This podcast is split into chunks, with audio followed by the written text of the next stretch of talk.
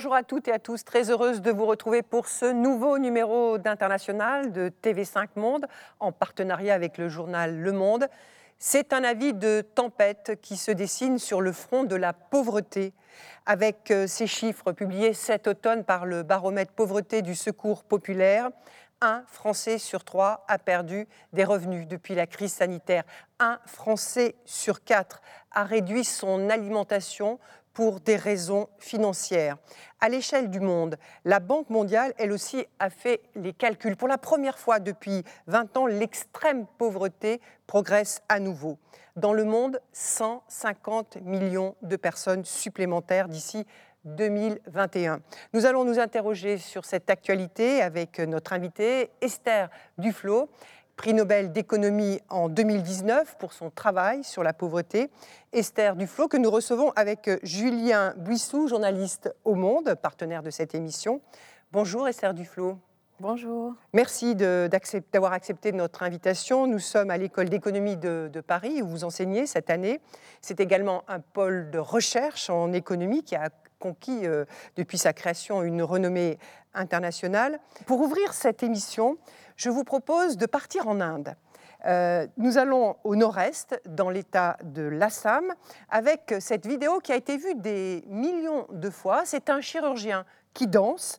Il euh, danse sur une musique très connue en Inde pour célébrer une victoire sur la Covid-19 dans son service où il s'occupe de patients infectés par le virus. Ce médecin s'appelle Arup Senapati. On regarde. thank mm-hmm. you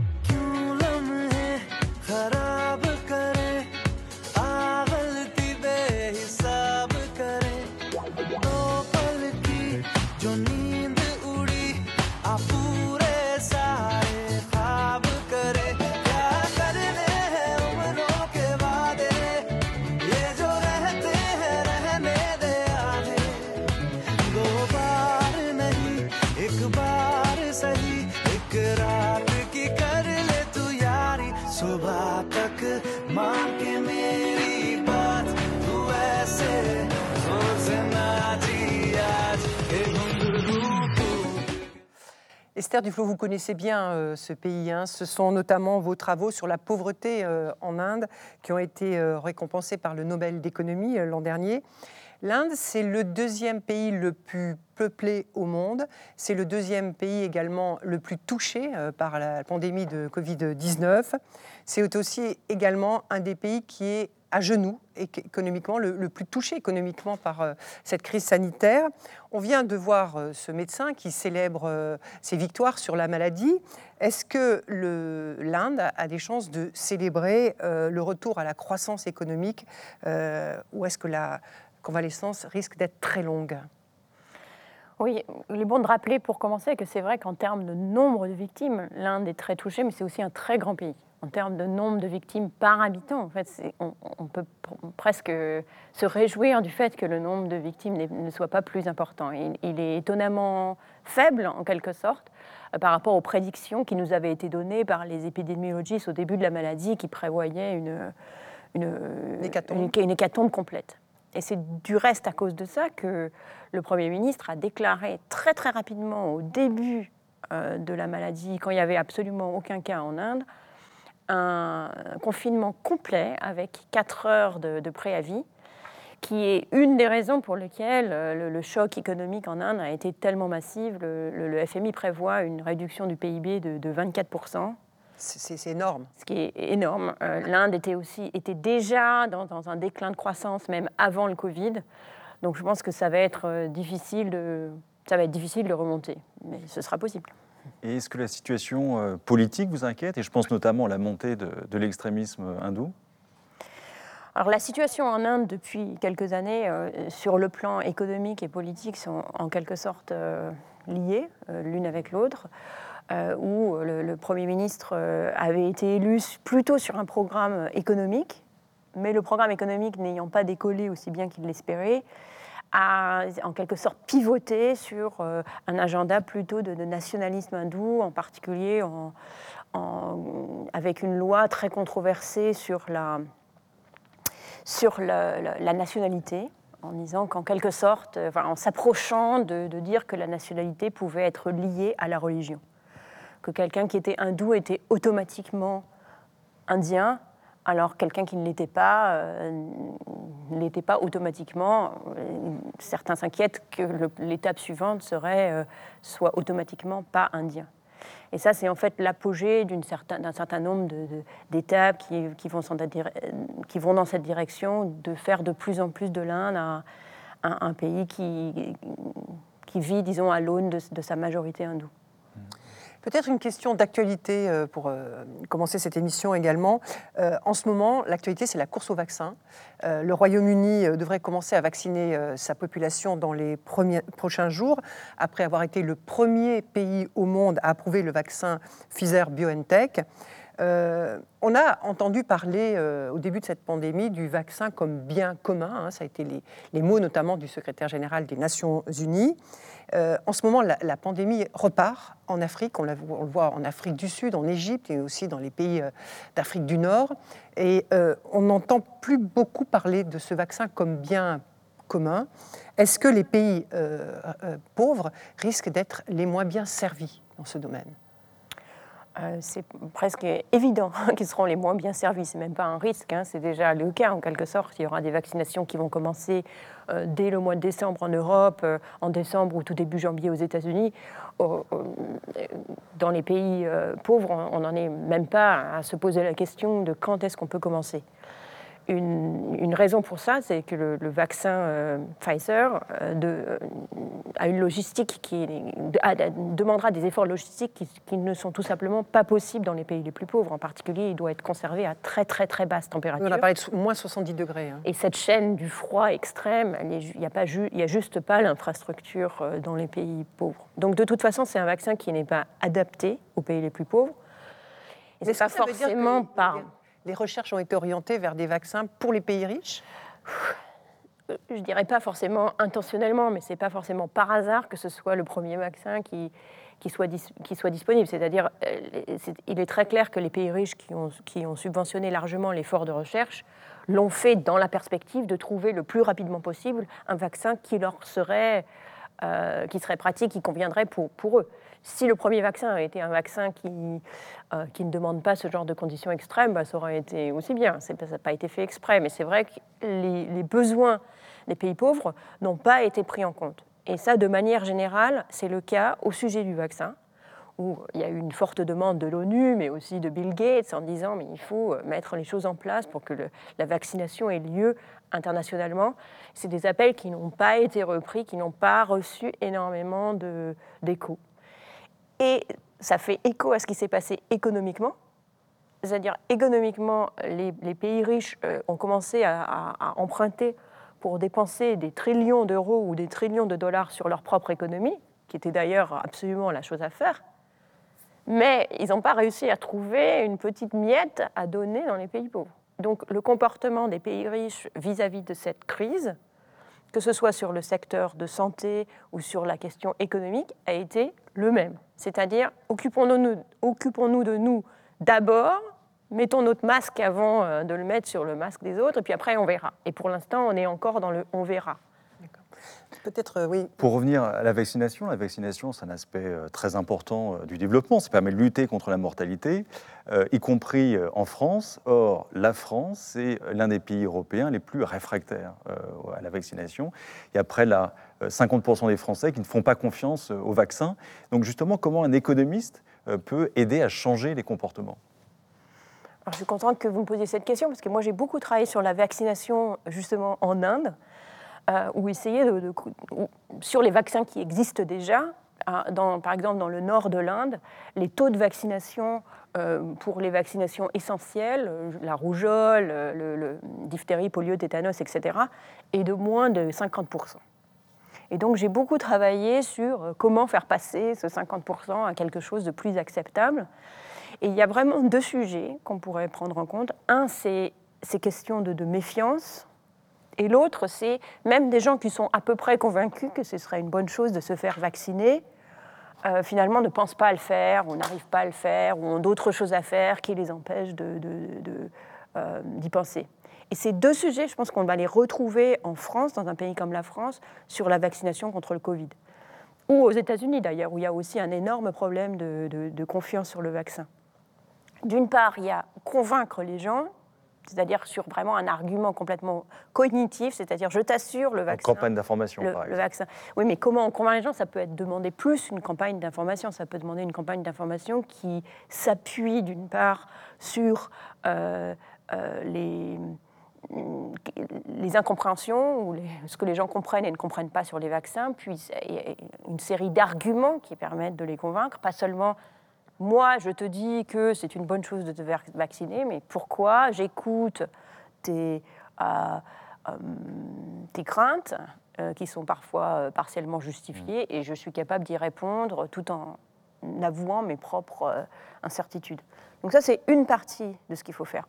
L'autre partie de ce qu'il faut faire, c'est une majorité de gens qui pensent que c'est une bonne chose de se faire vacciner, mais qui pensent que demain est aussi bien qu'aujourd'hui, puisque finalement, pour la vaccination, il n'y a jamais d'urgence complète. C'est pas comme de prendre un, médicament quand on est malade ou si on a 42 fièvres, il faut prendre le médicament maintenant parce qu'on s'en sent vraiment pas bien. Alors que par définition, on n'est jamais vacciné quand on est malade. C'est de la prévention. Et on, on peut toujours attendre demain. Mmh. Et aujourd'hui, on a toujours euh, vraiment plein de choses très urgentes à faire. Et en particulier, le vaccin Pfizer, il demande deux injections. Et moi, ce qui m'inquiète, c'est que les gens fassent une première injection et, puis après, ne fassent jamais les secondes en se disant, moi, j'en ai déjà une, je suis à moitié protégée. Alors qu'en fait, ça ne marche pas exactement comme ça. Et là, pour ça, en quelque sorte, c'est un problème qui est plus simple et sur lesquels l'économie a beaucoup travaillé depuis nombreuses années avec, en, collaboration avec des psychologues sur comment on pousse les gens gentiment dans la direction de faire plutôt aujourd'hui ce qu'ils pourraient remettre à demain.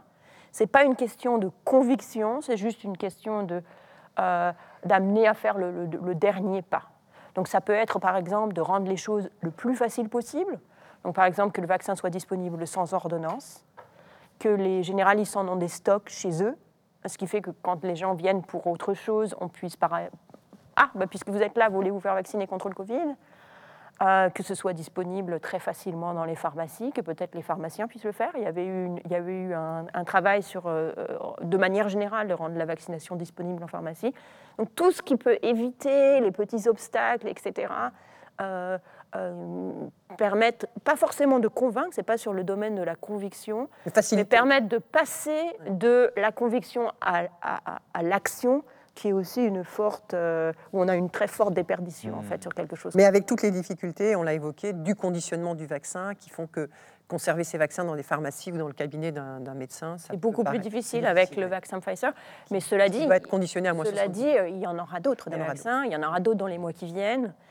Et il est possible, moi je ne suis pas un médecin, je ne suis pas un infectiologue, euh, euh, donc euh, il faut prendre mes paroles avec beaucoup de, beaucoup, de, beaucoup de sel, tout un paquet de sel, mais il est possible que, que pour la vaccination de masse, ce sera, ce sera plutôt les vaccins suivants, qui sont des vaccins plus traditionnels, qui, seront le mieux adaptés. Qui seront le plus adaptés, qui entre-temps arriveront, je pense, dans, au cours du printemps.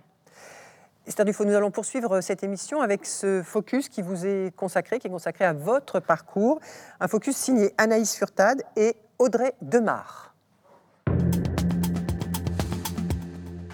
Ce jour-là, Esther Duflo, vous célébrez la récompense d'un parcours d'excellence. À vos côtés, Abhijit Banerjee, votre époux et compagnon de recherche dans la lutte contre la pauvreté, lauréat du prix Nobel d'économie. Ce prix va nous permettre de franchir les nombreuses portes qui nous sont à moitié ouvertes. Vos travaux conjoints ont commencé aux États-Unis, dans l'emblématique MIT, l'un des meilleurs instituts de recherche au monde. Après des études prestigieuses à Paris, vous y soutenez votre thèse. En 2003, vous cofondez un laboratoire de recherche avant d'enseigner. Vous êtes la plus jeune Nobel d'économie de l'histoire et seulement la deuxième femme à avoir reçu cette distinction.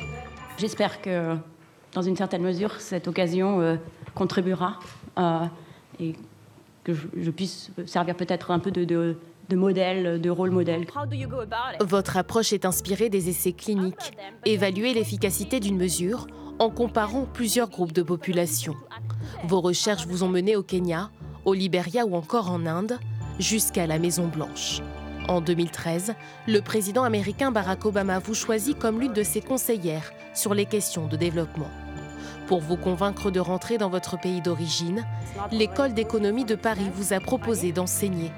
Vous vous y êtes engagé jusqu'à l'été 2021. Désormais en France, vous vous exprimez sur la gestion de la pandémie de Covid-19. En septembre, cette tribune que vous co-signez dans le journal Le Monde crée la polémique. Plutôt que plaider pour le reconfinement, c'est plutôt dire si confinement il doit y avoir, il vaut mieux l'anticiper, il vaut mieux qu'il ne soit pas une réaction à une situation de panique. Comment répondre à cette crise sanitaire et économique? Vous appelez à ne pas regarder à la dépense publique. D'ici un an, la Banque mondiale annonce que plus de 150 millions de personnes supplémentaires basculeront dans l'extrême pauvreté. On va revenir hein, sur euh, l'extrême pauvreté dans le monde, mais peut-être déjà votre regard sur ce qui se passe ici en France. On voit avec notamment les associations caritatives l'afflux de personnes qui arrivent dans les banques alimentaires.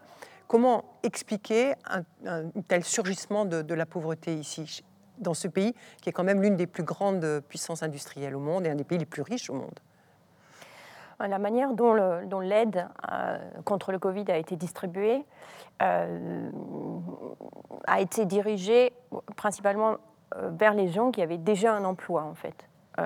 avec le chômage partiel, qui était d'ailleurs une excellente idée, qui était vraiment quelque chose absolument à faire, qui a été fait dans, beaucoup de pays d'Europe, contrairement aux États-Unis, par exemple, où ils ont laissé les gens partir au chômage.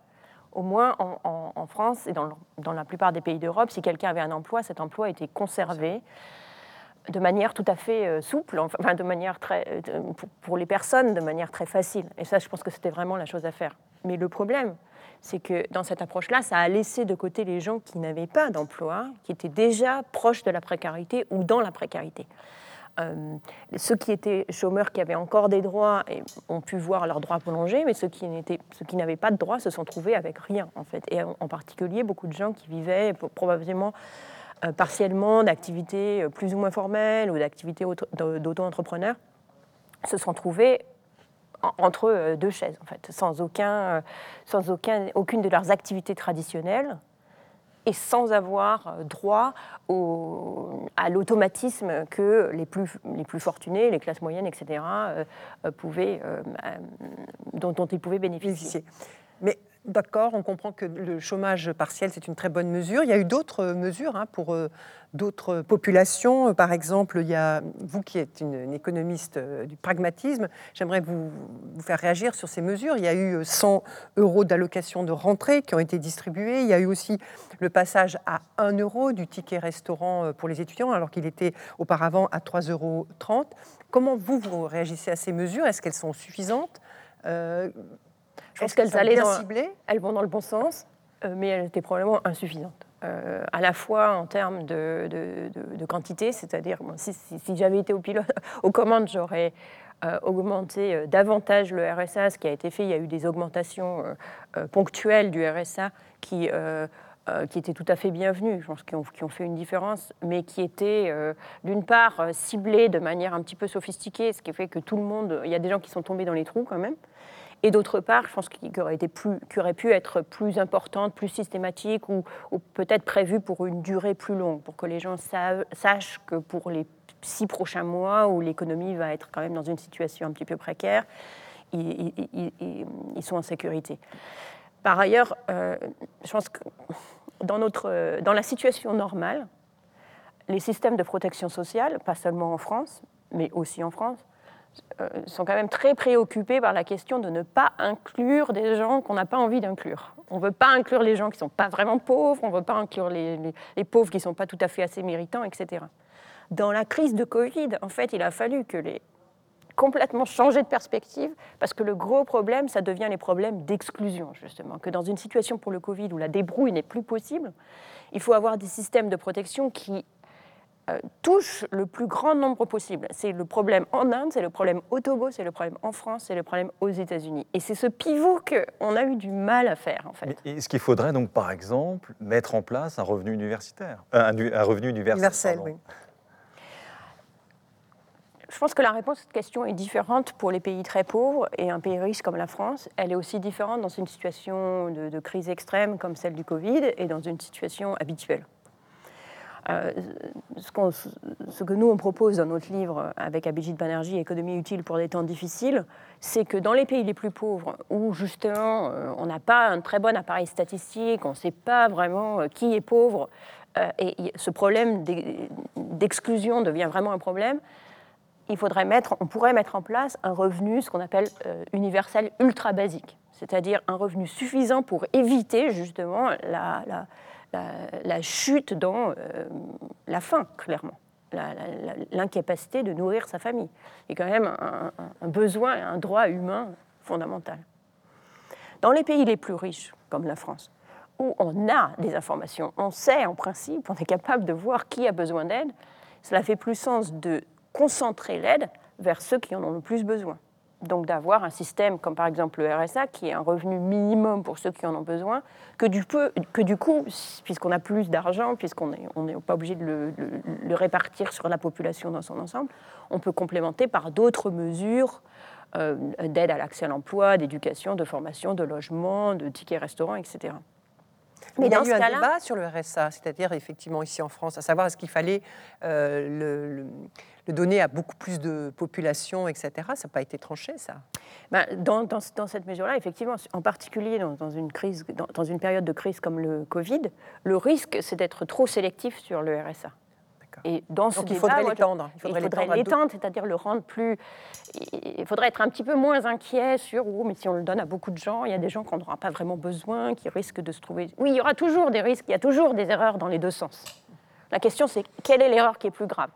C'est l'erreur d'inclure des gens qui n'en ont pas, pas, vraiment besoin et donc de gaspiller l'argent public, tout en gardant en tête que les gens qui n'en ont pas vraiment besoin, c'est quand même pas des crésus non plus, ou d'exclure des gens qui en ont vraiment besoin et donc de mettre les gens dans des situations euh, terribles comme celles qu'on voit aujourd'hui. Bon, il me semble que dans une situation comme le Covid, les erreurs d'exclusion sont beaucoup plus graves que les erreurs d'inclusion. Et donc il faut aller dans le sens euh, de, le rendre disponible à plus de gens, donc par exemple les plus jeunes, etc.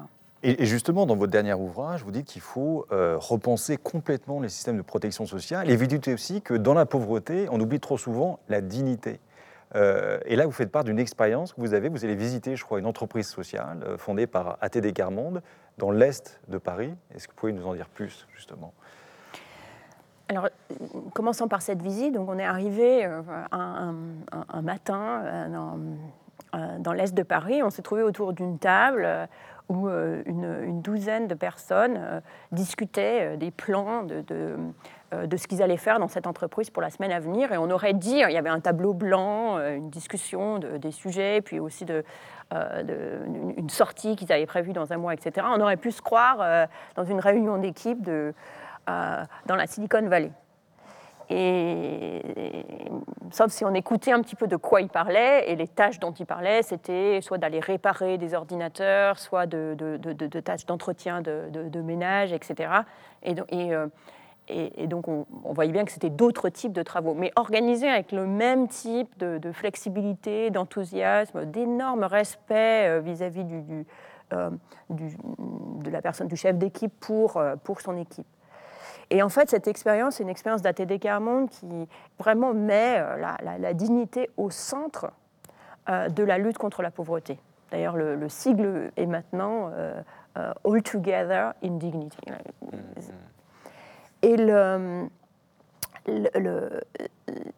c'est une, une, réponse à, ça s'inscrit en creux en fait, contre les systèmes de protection, l'éthique, l'éthos du système de protection sociale, que ce soit en France ou en fait partout. En Inde, aux États-Unis, on retrouve partout cet esprit un petit peu victorien euh, euh, de méfiance vis-à-vis du pauvre. Euh, la personne pauvre, c'est quelqu'un qui a dû faire quelque chose de pas bien quelque part, parce que pourquoi il se retrouve pauvre? Il a dû, soit il est paresseux, soit il il y a quelque chose qui ne va pas. Soit il essaye de, prendre, de, tirer avantage du système. Donc en fait, on reproche aux gens leur pauvreté. Et du coup, euh, on veut surtout que le système de, protection sociale ne, rende pas les gens trop, que ce soit pas trop confortable, pour que les gens ne, restent pas, euh, ne risquent pas de s'y trouver bien euh, et de, rester là. C'est, et c'est une idée qui est, fausse, à, la fois d'un point de vue descriptif, où les gens ne sont pas du tout. Souvent, là, la pauvreté vient d'énormes chocs que les gens ont vécus le Covid est un exemple, mais il y a des chocs plus individuels, le handicap, euh, la maladie, la maladie, l'accident professionnel, qui, mm. qui, sont en fait ce qui, ce qui envoie les gens dans la pauvreté. Et par ailleurs, on sait aussi de nombreuses et de nombreuses études que les gens n'ont qu'un désir justement pour cette dignité, c'est de retrouver un rôle la société, de pouvoir travailler, de pouvoir être utile. Et personne n'a envie de se prélasser euh, aux frais euh, de, euh, de la princesse. Au contraire, les gens n'ont qu'une envie, c'est de reprendre un rôle dans la société. Donc il n'y a aucun risque, en fait, en étant trop généreux dans nos systèmes de protection sociale, de rendre les gens paresseux. C'est plutôt le contraire. Plus on aide les gens de manière respectueuse, qu'on leur redonne une place, qu'on leur redonne confiance dans ce qu'ils sont et de ce qu'ils peuvent faire, et plus euh, ils, sont capables de remettre le ils créent une dynamique pour sortir de. Et je voudrais que, à propos, puisque vous parlez de cette dignité, je voudrais qu'on écoute le témoignage de ces jeunes dans la précarité et dans la pauvreté. Ils ont été recueillis par le, dans le cadre du documentaire Gosses de France d'Andrea Rollins Gaston, diffusé sur France 2. On les écoute. Beaucoup de gens ils pensent qu'être précaire, c'est Peut-être que ouais, c'est vivre dans un F1 et tout ça, mais précaire, c'est beaucoup de choses. C'est la précarité sociale. C'est pas avoir peut-être beaucoup d'amis parce que ben moi j'ai toujours dit ben l'argent c'est le pouvoir et quand on a d'argent on a des copains mais quand on n'a rien dans les poches on n'a plus trop d'amis. Je n'osais pas ramener des amis, à, des, amis à moi donc oui j'avais honte sur ça un peu parce que dans un hôtel tu peux pas ramener ta honte le regard des gens si tu te disputes avec une amie à toi elle va aller le raconter à tout le monde, oui, elle habite dans un hôtel, euh, c'est sale, euh, elle n'a pas de maison, elle est pauvre, euh, elle mange pas. Donc oui, j'avais un peu honte, mais tant que j'en parlais pas, ça, ça, va. J'avais honte, mais j'en parlais pas, donc ça va. T'essayais de cacher la, situation dans laquelle tu vivais à tes copains à l'école? Oui, je, je, cachais, oui, parce que mes amis, à cet âge, on est bêtes. Hein. Faut pas qu'on ait une mauvaise image de moi et de ma mère, parce que c'est pas de la faute de ma mère, mais eux, ils ne connaissent pas. Hein. C'est très difficile, il y a beaucoup de culpabilité. Parce que c'est pas mes enfants qui sont responsables de cette situation, c'est plutôt moi. Et je culpabiliserai toute ma vie, parce que c'est quelque chose qui se rattrape pas. C'est des années d'enfance perdue qui se rattraperont jamais. Esther Duflo, vous avez une expérience sur les jeunes et la pauvreté?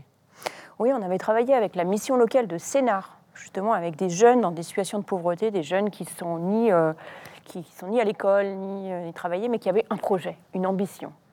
Et en général, quand des gens arrivent, des jeunes arrivent, des jeunes de ces types de milieux arrivent avec une ambition, on leur dit c'est très très bien d'avoir une ambition, mais arrête immédiatement, tu peux pas réaliser ton ambition, va donc faire une formation pour prendre un employé, un emploi de, femme de ménage quelque part ou de gardien de sécurité. Et ici, l'approche, ça a été complètement le contraire. Ça a été de dire Waouh, s'il est bien ton projet, on va vraiment travailler dessus. Et ils, ont passé, ils passaient des heures avec chaque euh, jeune pour expliquer, pour discuter du projet, qui en fait, en réalité, souvent n'était pas vraiment réalisable. J'ai assisté à des entretiens où une, une jeune femme voulait être euh, pharmacienne avec de la, de la pharmacie asiatique. Elle avait pas le, enfin, ça, elle y arrivera peut-être un jour, mais ça lui prendra du temps, disons. Mais au lieu de dire non d'emblée, on commence par dire oui et explorer en fait le projet comme si c'était une entrepreneuse euh, qui parle à un, venture capitaliste. Oui, d'où vient le projet, quelle est ta base de clients, etc. Et en fait, progressivement passer de là, tout en redonnant euh, la confiance aux jeunes, pour finalement arriver à une situation où ces jeunes-là, qui avaient bénéficié de ce projet, avaient plus de chances de se trouver avec un emploi euh, salarié que d'autres qui n'avaient pas bénéficié du projet. Moins souvent, elles ne pouvaient pas réaliser le projet tel qu'ils le présentaient, mais dans le cours du processus, avaient regagné confiance en eux et surtout entendaient pour la première fois peut-être dans leur vie quelqu'un du système, si j'ose dire, les prendre au sérieux. Vous parlez d'emploi du monde du travail. Euh, et ces chiffres hein, qu'on a, euh, appris euh, ces derniers jours, 35 000 suppressions de, postes depuis septembre, 700 000 en solde net en, six mois. donc il y aura les deux vagues épidémiques, hein, connaissent la France, mais il y aura probablement une, vague d'un choc économique très, très, très puissant dans les prochains mois On parle d'un million de chômeurs supplémentaires. Euh, il y a de vraies inquiétudes à avoir sur, le tissu économique français aujourd'hui? J'ai fait toute ma carrière sur la, en disant que, les économistes euh, font toujours des prédictions fausses. Donc je vais essayer d'éviter de, faire une prédiction qui, se révélerait ensuite incorrecte. Euh, mais cette crise est quand même très spéciale. Parce que souvent, une crise économique est en fait l'apogée de dysfonctionnement du système, de, système profond, et c'est pour ça que c'est très difficile d'en ressortir. Cette crise-là, elle vient de l'extérieur d'un virus qui, du point de vue de l'économie française, vient vraiment de nulle part. Et du coup, on peut penser qu'un petit peu plus comme, comme une guerre, que comme la crise de 2008, par exemple, qu'on avait connue, il peut, y avoir une, il peut y avoir une sortie plus rapide, parce que finalement, les fondamentaux euh, n'ont pas, pas changé, tant qu'on arrive à, euh, à, éviter qu'il y ait un enclenchement d'une crise plus classique sur la crise du Covid. Je m'explique, la crise du Covid, il a fallu mettre l'économie en coma euh, artificiel parce que pour éviter les interactions entre les gens. Une fois qu'on lève ce coma artificiel, les gens peuvent continuer à repartir. On l'a vu euh, dès samedi, les gens aller dans les, dans les, magasins. Dès que l'incertitude, en plus là pour l'instant il y a beaucoup d'incertitudes, les gens ont peur, mais quand il y aura un vaccin, on, peut penser que cette incertitude sera levée, les gens seront très très contents de se remettre à consommer. Et donc on peut reconnaître une reprise rapide. Mais ça ne pourra pas se produire si les gens sont au chômage parce qu'ils n'auront pas d'argent. Et du coup, il peut y avoir un relais d'une crise plus traditionnelle de demande, avec, ben voilà, les gens n'ont pas d'argent, donc ils n'achètent rien. Donc du coup, les gens qui leur vendraient quelque chose sont eux-mêmes au chômage. Et du coup, les restaurants, quand ils ont le droit de réouvrir, pourront pas réouvrir parce qu'il n'y a, a, pas de clients, etc. Et pour éviter ça, c'est le quoi qu'il en coûte, c'est-à-dire maintenant, il faut soutenir au maximum le pouvoir de consommation des gens. Ça veut dire soutenir les, Emmanuel Macron, hein? Soutenir les petites entreprises, soutenir les salaires comme on l'a fait, soutenir les précaires comme on le discutait auparavant. Sur tous les angles, il faut essayer d'éviter le basculement euh, de la crise euh, artificielle, si j'ose dire, en une crise qui, euh, qui ferait effet boule de neige. Vous dites aussi que pour lutter contre le chômage, il faut aider les petites entreprises à recruter, évaluer les candidats, et pas seulement aider les chômeurs à trouver l'emploi. Oui, ça c'est plutôt dans, dans des situations normales pour lutter contre le chômage normal. À nouveau, dans notre système victorien, on pense toujours que c'est la faute des gens. C'est la faute du chômeur, c'est la pas d'emploi. Donc la réaction naturelle, c'est de dire bah, c'est la faute du chômeur, donc on va l'aider. Bah, on va l'aider et le forcer un petit peu. Mais en fait, il n'y a, pas que le côté du chômeur, il y a aussi le côté de l'entreprise. C'est-à-dire l'entreprise doit être capable d'évaluer euh, des tas de profils, même de, de, de mettre son, de trouver les candidats potentiels. Pour les grandes entreprises, ils ont un secteur de, pour le faire, mais pour les petites entreprises, ils n'en ont pas. il y a eu une expérience très intéressante de, Bruno Crépon à, à l'ENSAE qui montre que quand on aide les entreprises à recruter, non seulement ces entreprises recrutent plus de gens, mais ce n'est pas au dépens d'autres entreprises. Donc ça fait plus d'offres en net. Mm. plus de, moins, de gens, euh, de gens au chômage. Alors que quand on aide les chômeurs, on a plutôt tendance, surtout en période de, de crise, d'aider un chômeur au dépens d'un autre. Donc aller vers les entreprises et leur apprendre comment recruter, ça peut être une approche au moins complémentaire euh, du, suivi des chômeurs directs. Vous êtes favorable au quoi qu'il en coûte hein, d'Emmanuel Macron, le président français, c'est-à-dire euh, aider euh, l'économie en grande difficulté. Mais est-ce que quelque part, on ne crée pas une bombe à retardement, c'est-à-dire à tenir de façon artificielle une économie à bout de bras? Non, on ne crée pas une bombe à retardement. C'est en, ne faisant pas quoi qu'il en coûte qu'on créerait une bombe à retardement. C'est-à-dire en faisant quoi qu'il en coûte, c'est-à-dire en maintenant le niveau de vie et le niveau de, les, le potentiel de consommation des gens, on évite de faire et de transformer, de faire exploser la crise aujourd'hui. La bombe permettre de soutenir comme ça le, pouvoir d'achat de tout le monde, ça permettra aux gens de se remettre immédiatement à fonctionner normalement, soit dans la production, soit dans la demande, dès que les conditions sanitaires le permettront. Ce qui sera, on l'espère bientôt, en particulier grâce au vaccin.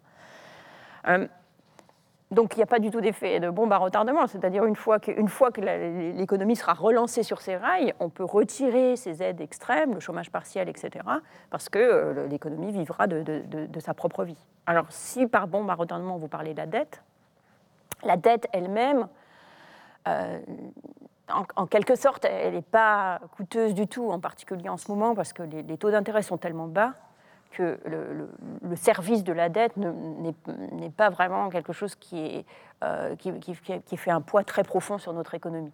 Et comme la dette en particulier est prise au, nom de la France puis au nom de la communauté européenne dont le, dont le crédit est excellent, il n'y a aucun risque que tout d'un coup tout le monde veuille vouloir rembourser les dettes. Donc en quelque sorte, il n'y aura jamais vraiment un moment où il va falloir tout rembourser d'un coup.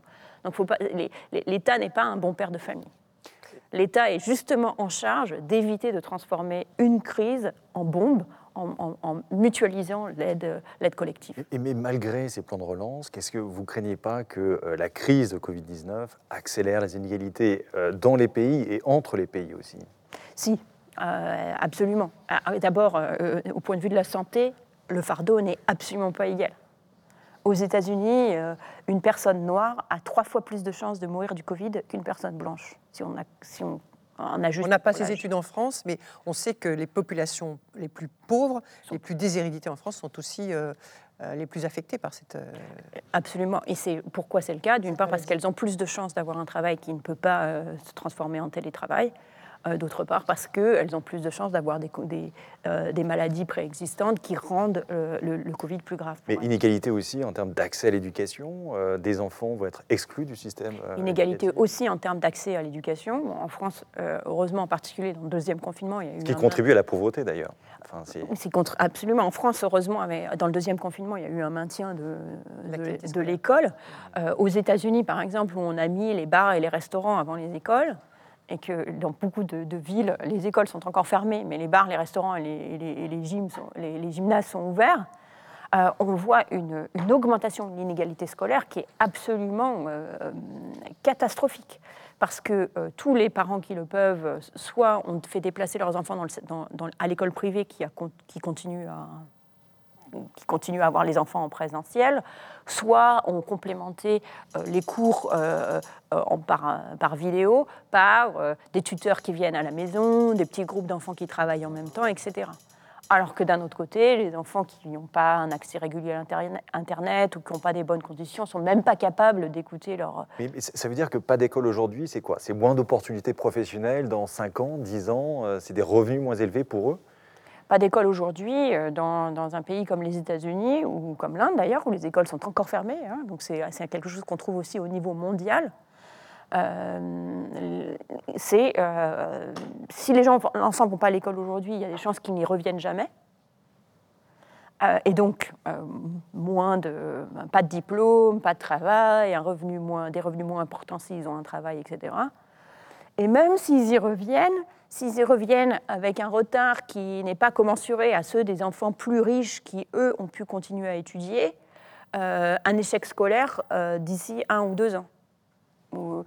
Euh, je, lisais un article sur, sur les États-Unis qui disait ah les enfants ils arrivent très en retard alors on a beaucoup plus d'échecs on a beaucoup plus d'échecs aux examens cette année et sans se dire bah, c'est normal pourquoi on, pourquoi vous recommencez pas le programme un petit peu avant?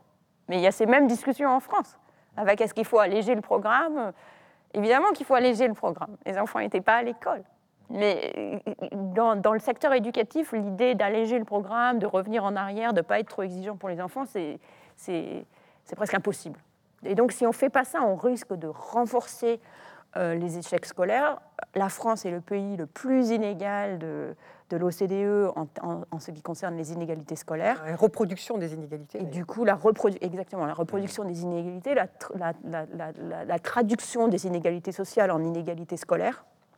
Et le Covid ne peut aller que dans ce sens. Donc il faudra faire très attention dans les années à venir, et ça c'est vraiment quelque chose qui va, qui va s'inscrire dans la durée, à accompagner chaque enfant où il en est pour l'aider à, rattraper le retard. Les enfants sont parfaitement capables de le faire si on n'essaye pas de, les faire attraper la lune une fois qu'ils reviennent euh, de leur, euh, des, difficultés très, importantes qu'ils ont en ce moment. Vous venez beaucoup de parler des États-Unis. On sait que vous travaillez aux États-Unis depuis de très nombreuses années, hein, au, au, MIT, Cambridge. Il y a une, actualité américaine avec euh, l'arrivée de, dans les prochaines semaines de Joe Biden, des démocrates. Euh, ce qu'on on a beaucoup dit pendant la période de Donald Trump, c'est que ça avait été un champion de l'économie américaine avant évidemment la pandémie. Et il avait réussi à, réduire la pauvreté aux États-Unis, chose qu'on n'avait pas vue depuis les années 60. Alors, est-ce que Donald Trump a été vraiment un champion de l'économie américaine ou est-ce qu'il a bénéficié d'une conjoncture? Euh, du point de vue de la réalité, il a entièrement bénéficié d'une conjoncture. C'est-à-dire, euh, c'est vraiment euh, la, reprise, en fait. On était encore dans la reprise suite à la crise financière de 2008. Et c'est une reprise, d'ailleurs, qui avait commencé à la fin des années Obama. Et à cette époque-là, Trump disait non, non, non, non, c'est pas réel, c'est des chiffres, etc. Mais une, c'est une reprise qui a continué pendant les années Trump. Par contre, du point de vue rhétorique, je crois que Trump a fait quelque chose qui, qui était très important, c'est-à-dire de dire aux gens, peut-être pour la première fois, parce que les démocrates avaient un peu abandonné ce terrain-là, je comprends votre, votre angoisse, je comprends, vous êtes pauvre, vous êtes de plus en plus pauvre, votre situation est de plus en plus mauvaise, et moi, je vais faire quelque chose pour vous.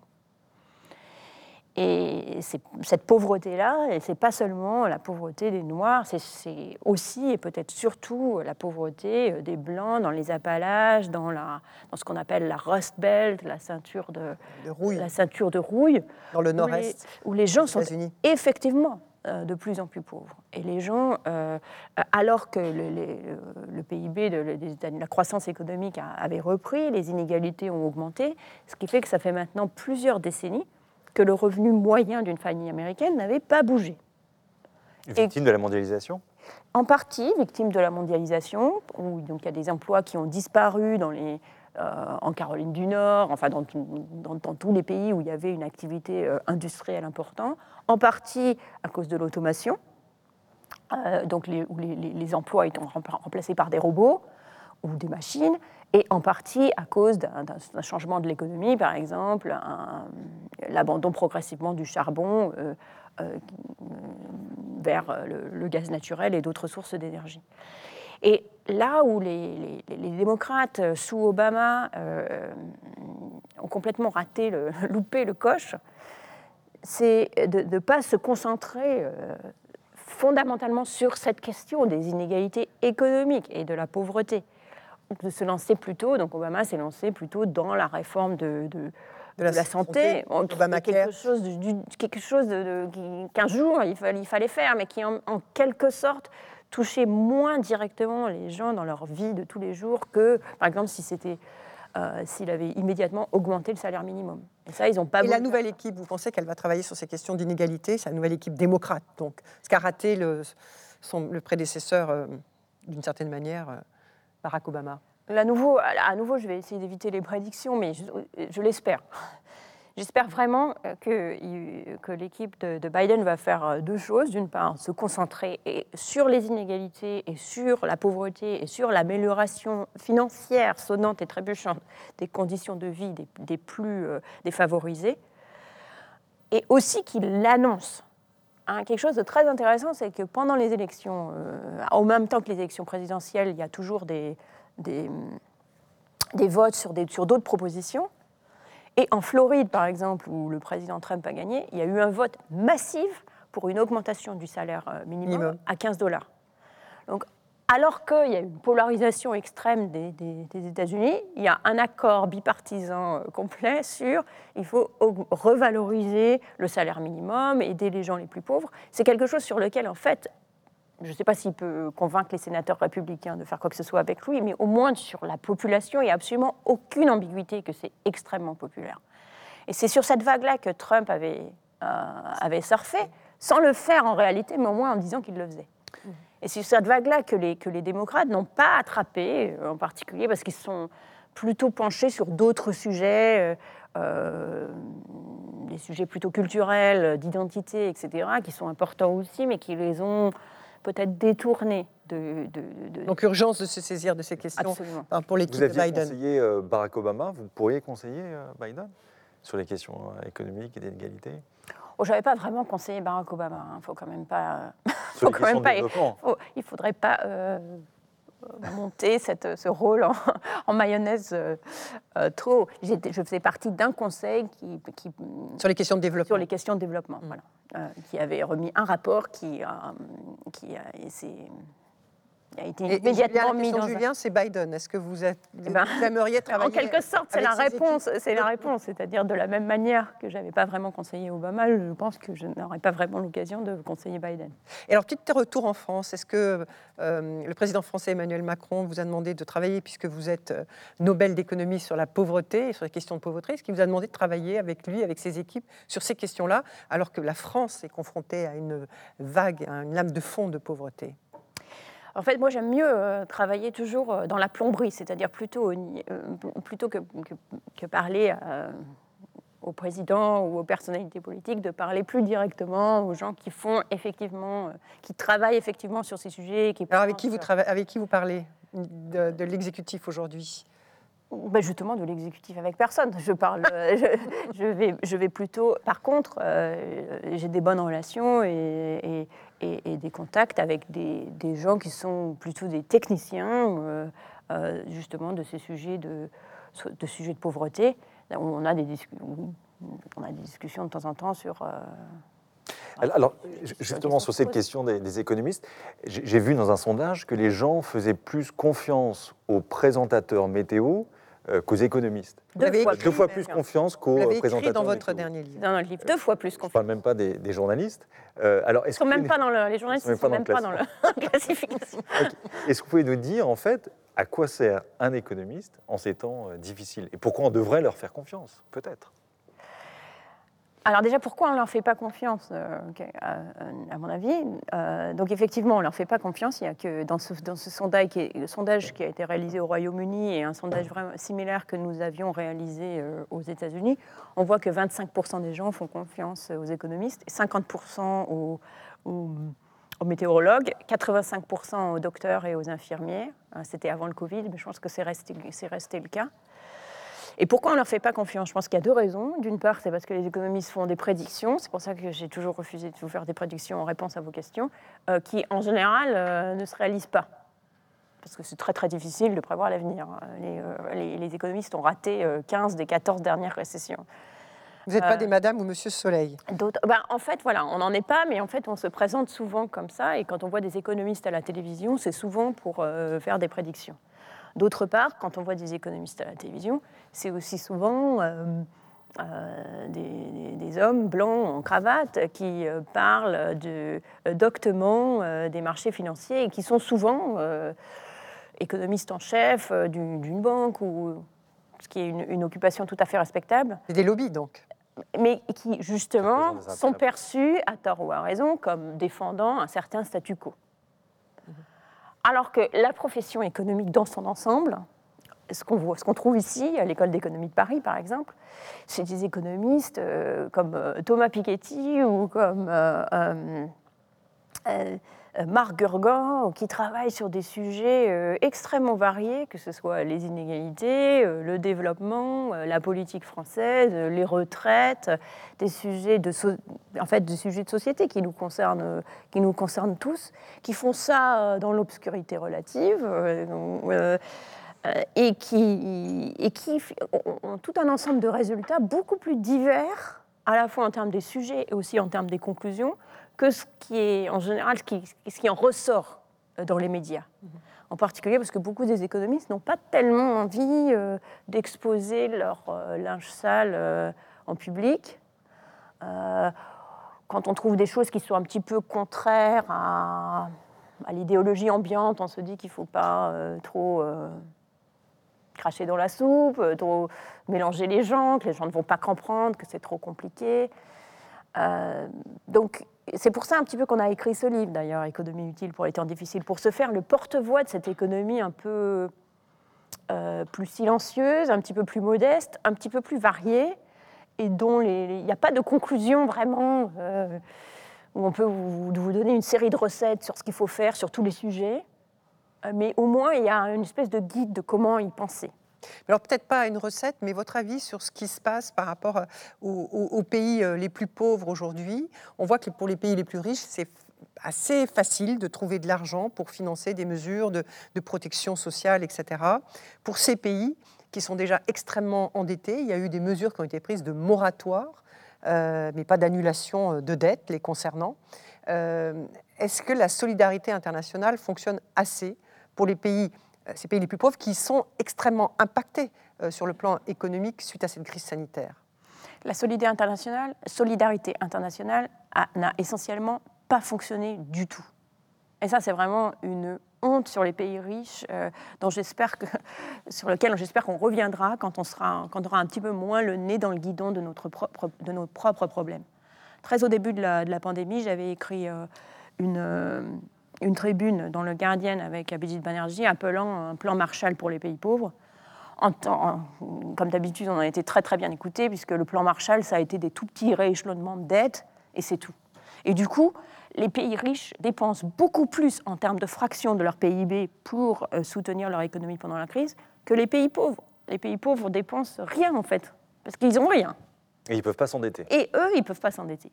On a parlé de la question de la dette. Quand on est l'Europe, on peut s'endetter essentiellement gratuitement.